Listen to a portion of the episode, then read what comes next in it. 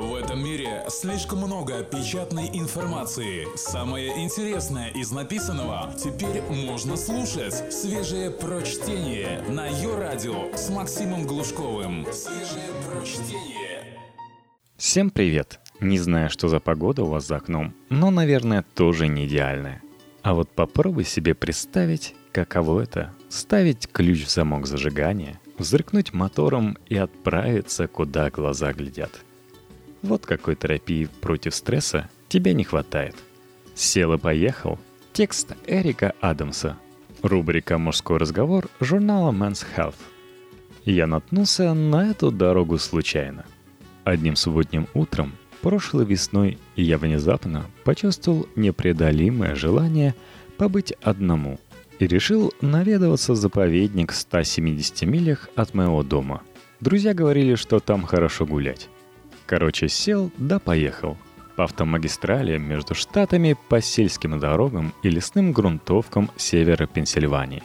Просто потому, что захотелось. Погрузившись в размышления, я пропустил нужный поворот и вскоре оказался перед заграждением. На нем было написано «Проезд только для местных жителей». А далее простирался извивающийся отрезок свежего, безупречно черного асфальта – на нем даже разметку еще не нанесли. Девственное покрытие манило. Объявив себя лицом, у которого есть дела в этой местности, я отодвинул преграду и метнул свое Audi S7 на эту трассу. Пять абсолютно пустых миль, три извилистые полосы движения. Я сделал музыку погромче. Машина с рычанием входила в повороты, Стрелой летела по теням, отбрасываемым растущими вдоль дороги деревьями. Было клево, опьяняюще. И когда асфальт закончился, я еще не был готов к тому, чтобы расстаться с этим приключением. Так что я развернулся и повторил дважды. Вот что прекрасно в автомобилях.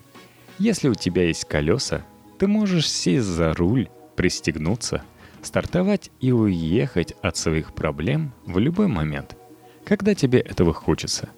Ты можешь отправиться куда-то, не спеша отклониться от маршрута и исследовать что-то новое. Это может быть быстрый круг по твоему району, который поможет развязать узелок какой-то проблемы, или спонтанная многочасовая поездка через Нигдестан в размышлениях над идиотизмом нашей жизни. В прошлом году Тема весельных поездок обсуждалась на социальном новостном сайте Reddit. Сотни пользователей заявили о своем пристрастии к такой форме проведения времени. Моя машина – мой терапевт. Мои поездки – моя терапия. А правильная музыка – это те успокаивающие слова, которые я хочу слышать, написал один пользователь.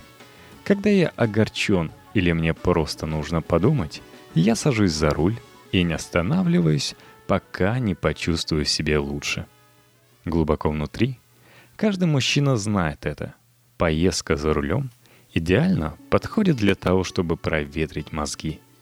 Людям не хватает продуктивного одиночества, времени наедине с самим собой, чтобы обдумать проблемы, не отвлекаясь на соцсети и электронную почту – объясняет мне мой приятель, профессор социологии Эрик Клинберг. Нам требуется время и место, чтобы обдумать, кто мы, где мы и как нам изменить то, что мы хотели бы поменять. За рулем мы можем порефлексировать и вернуться из поездки с новыми мыслями. Если работа и семья заполонили твой мозг, поездка в субботнее утро, да черт с ним – Просто небольшой заезд во время обеденного перерыва могут быть твоим единственным шансом наконец-то услышать свой внутренний монолог. Такие поездки обладают и восстанавливающим эффектом. Они улучшают настроение. Особенно это вероятно для тех людей, которые заботятся о своем автомобиле и чувствуют себя уверенно за рулем. Есть что-то особенное в том чувстве контроля и мощи, которое дает хорошая машина, продолжает Клинберг. Ты чувствуешь себя сильнее и эффективнее, что позволяет мыслить продуктивно и обретать уверенность в себе. Все мы немножко загнанные лошади с этой современной жизнью. Ну или, скажем, затравленные собаки. А движение автомобиля в поворотах, то, как послушно реагирует движок на твои приказы, все это возвращает ощущение силы и свободы. После того моего опыта на лесной дороге в Пенсильвании я не стану спорить с Клиненбергом. Сложно противиться желанию представлять себя новым Айртом Сенной, когда прошиваешь S-образные повороты на пустой дороге. Системы управления стабильностью и подвеской делают эту фантазию еще более живой. Попробуй сам. Пройди несколько поворотов на безлюдной дороге на своем авто, и ты будешь лучше понимать и его возможности, и свои. Это может помочь в опасной ситуации. Уверенные в себе водители, которые знают, на что способны, водят безопаснее тех, кто пуглив, сказал мне чемпион гонок Наскар Джимми Джонсон – когда я спросил его, каково это — каждый день ездить среди нас, обыкновенных тупиц. В конечном счете, достижение блаженства в авто зависит от тонкой настройки твоих переживаний. А значит, в машине не должно быть никого больше. Как бы я ни любил путешествовать на автомобиле со своей семьей, я не решился бы втопить газ на том куске дороги, если бы рядом сидела моя благоверная и дочки – тем более три раза подряд. Только в одиночестве я мог полностью погрузиться в переживаемый опыт. Быть одному в машине — это часть наслаждения, согласен со мной Джеймс. Ехать туда, куда тебе хочется, еще одна часть. Так каков же твой идеальный побег?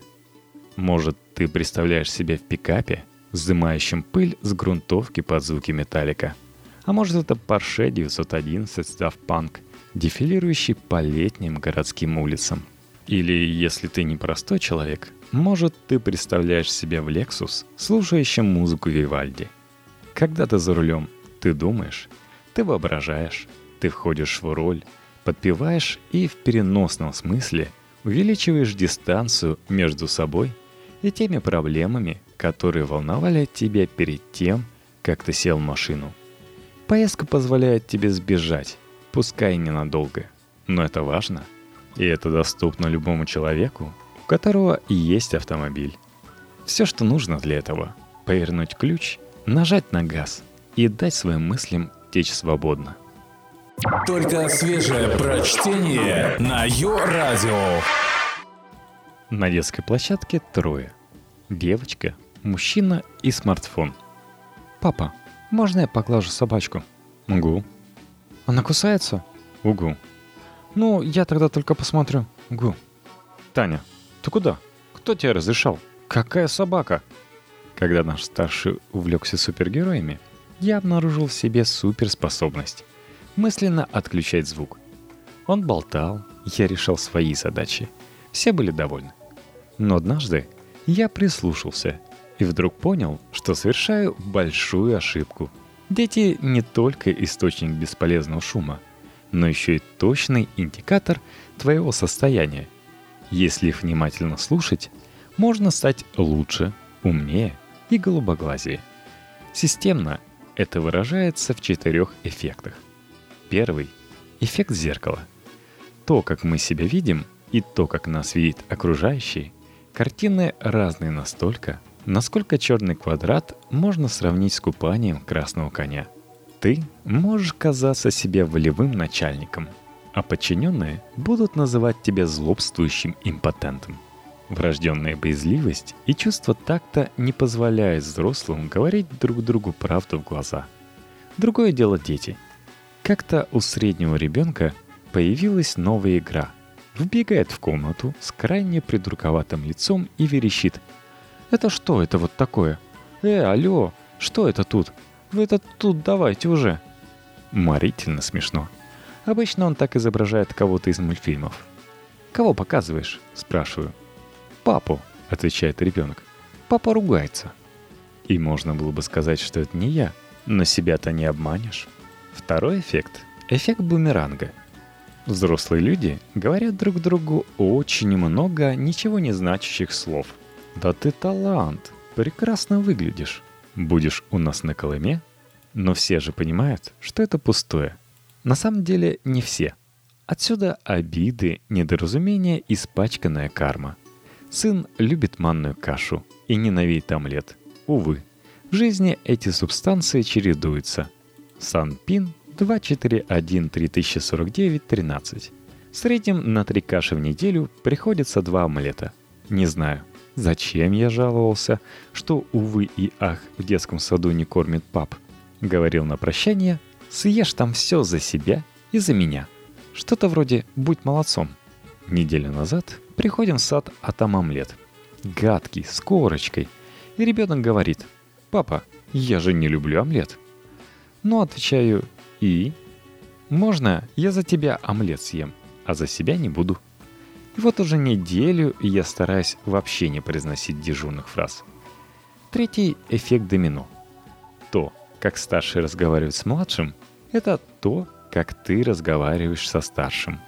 Наш старший — подросток, представлен к младшим гувернерам. Перспектива возиться с малышами его не очень радует. «Давай поиграем», — требуют братья. «Угу», — отвечает он, не отрываясь от книжки — ну давай, поиграем. Подождите пять минут. Ты обещал пять минут назад.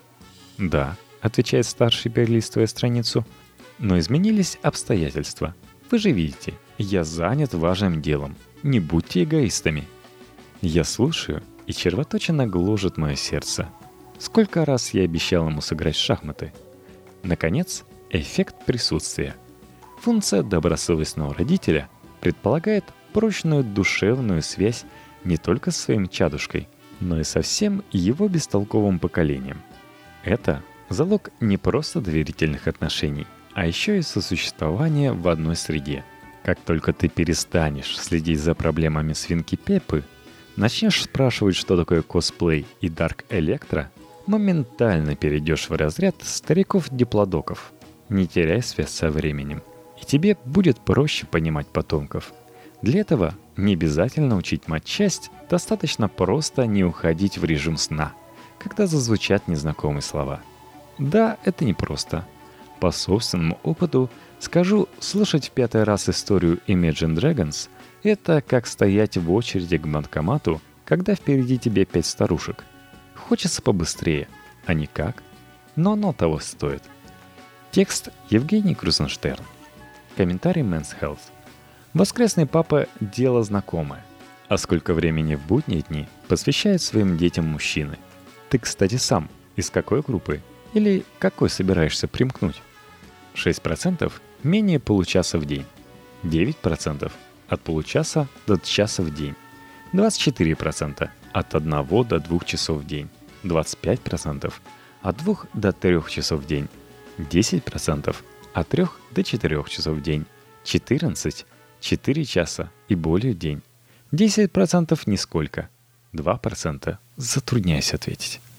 Меньше всего времени со своими детьми проводят мужчины в возрасте 31-45 лет с доходом свыше 20 тысяч рублей, живущие в городах-миллионниках. Почему? Потому что много работают. В целом же 46% родителей проводят с детьми столько времени, сколько хотелось бы – 42% меньше, чем хотелось бы. 9% очевидно самые честные респонденты больше, чем хотелось бы по данным фонда «Общественное мнение».